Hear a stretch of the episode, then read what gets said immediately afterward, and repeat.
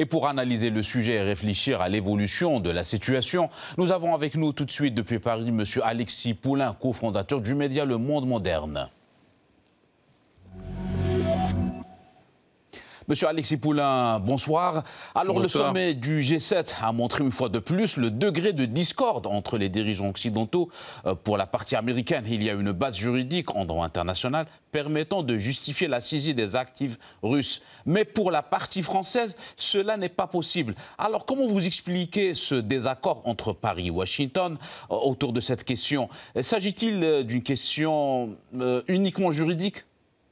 Non, pas vraiment. C'est une question de géopolitique, euh, tout simplement parce que les pays européens euh, ont la majorité de ces avoirs, les deux tiers. Et en réalité, saisir ces avoirs serait une ligne rouge qui serait euh, franchie et qui ne serait pas un bon signal pour les autres banques centrales, puisque après les avoirs russes, pourquoi les Européens ne décideraient pas, avec Washington, de saisir les avoirs chinois, puis les avoirs indiens, puis les avoirs de, de n'importe quelle banque, finalement, au bon vouloir, finalement, des sanctions imposées par Washington? Donc clairement, les Européens essayent de, temporiser parce qu'ils sont en première ligne, à la fois avec l'Ukraine hein, sur le, continent européen, mais aussi avec ces avoirs qui sont pour les deux tiers en Europe. Et donc, euh, évidemment, c'est pas du tout le, même, la même vision des choses.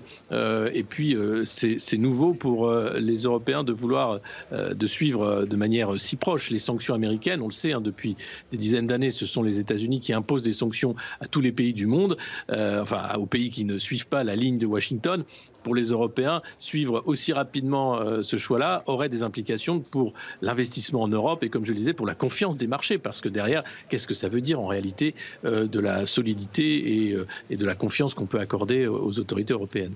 Et s'agissant de la proposition américaine, alors quel lien vous faites entre l'avis de la ministre américaine et la réticence de la Chambre des représentants américains sur l'aide financière à Kiev?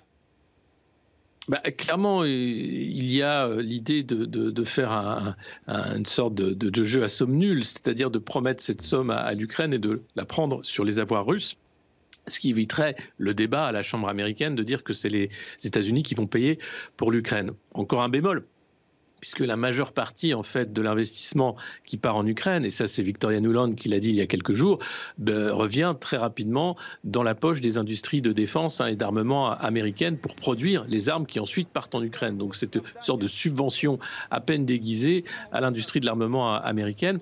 Euh, donc euh, là encore, euh, c'est une, idée pour aller chercher. Autre idée qui est sur la table, c'est de dire que finalement on pourrait gager un prêt à l'Ukraine sur ses avoirs russes pour prêter encore davantage davantage d'argent en disant de toute façon, il est assuré par ces avoirs qu'on pourrait saisir éventuellement euh, si on devait euh, rembourser le, prêt qu'on fera à l'Ukraine. Donc plusieurs pistes pour continuer, bien sûr, de, financer l'effort de guerre ukrainien. Et pour ce qui est de la position de Bruno Le Maire, ne pensez-vous pas qu'il y a un décalage entre les affirmations de Bruno Le Maire faites au sommet du G7 et les récentes déclarations du président Macron sur la possibilité d'envoi de troupes européennes en Ukraine?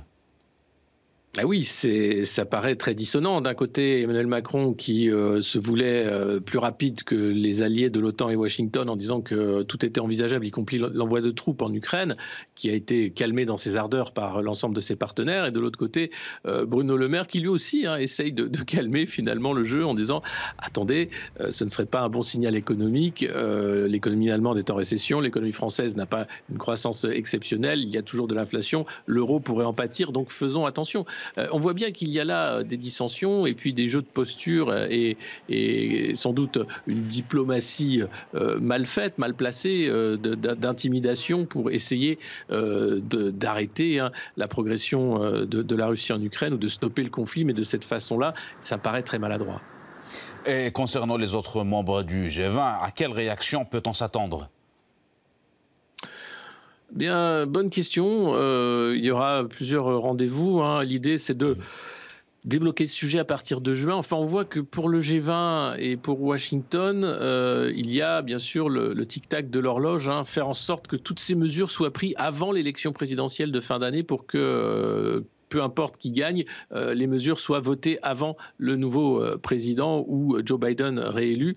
Et, donc, il y a cette course contre la montre. au G20, il y a bien sûr des questions qui se posent, comme je le disais, Chine, Inde et tous les partenaires hein, du G7 qui vont dire, mais attendez, si vous faites ça, quelles sont les garanties que vous allez nous donner que vous ne ferez pas la même chose sur nos avoirs en cas de, conflit ou, si jamais nous, nous, fâchons les intérêts américains dans, nos régions. Donc euh, il y, a une vraie question là de, souveraineté pour chacun.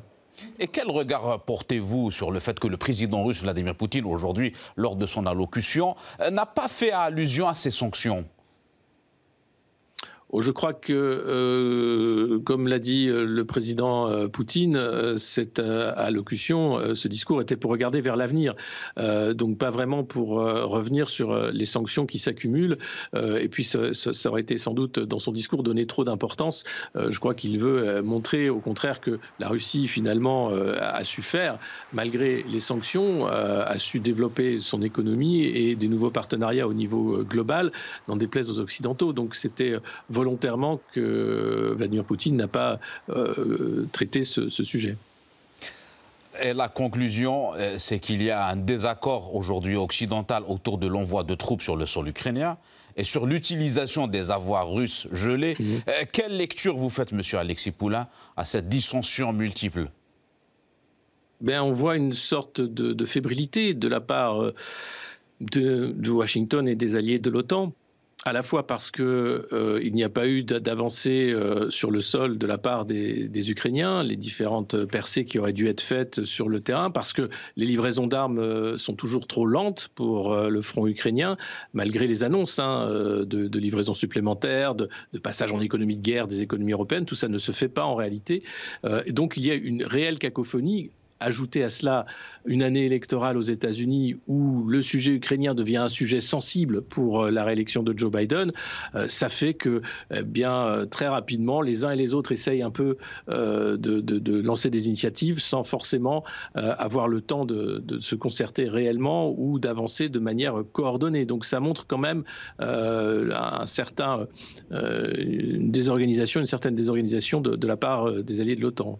Justement, quel serait l'impact de cette année électorale américaine sur le, sur le conflit?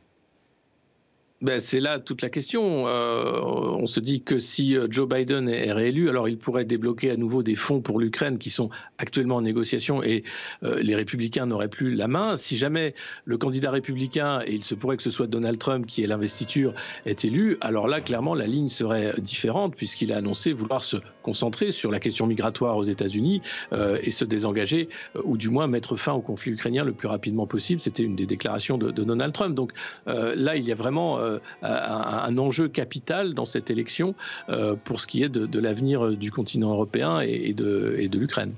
Merci à vous, monsieur Alexis Poulain, pour ces précisions. Je rappelle que vous êtes le cofondateur du média Le Monde Moderne. Vous étiez avec nous depuis Paris. Merci pour votre analyse.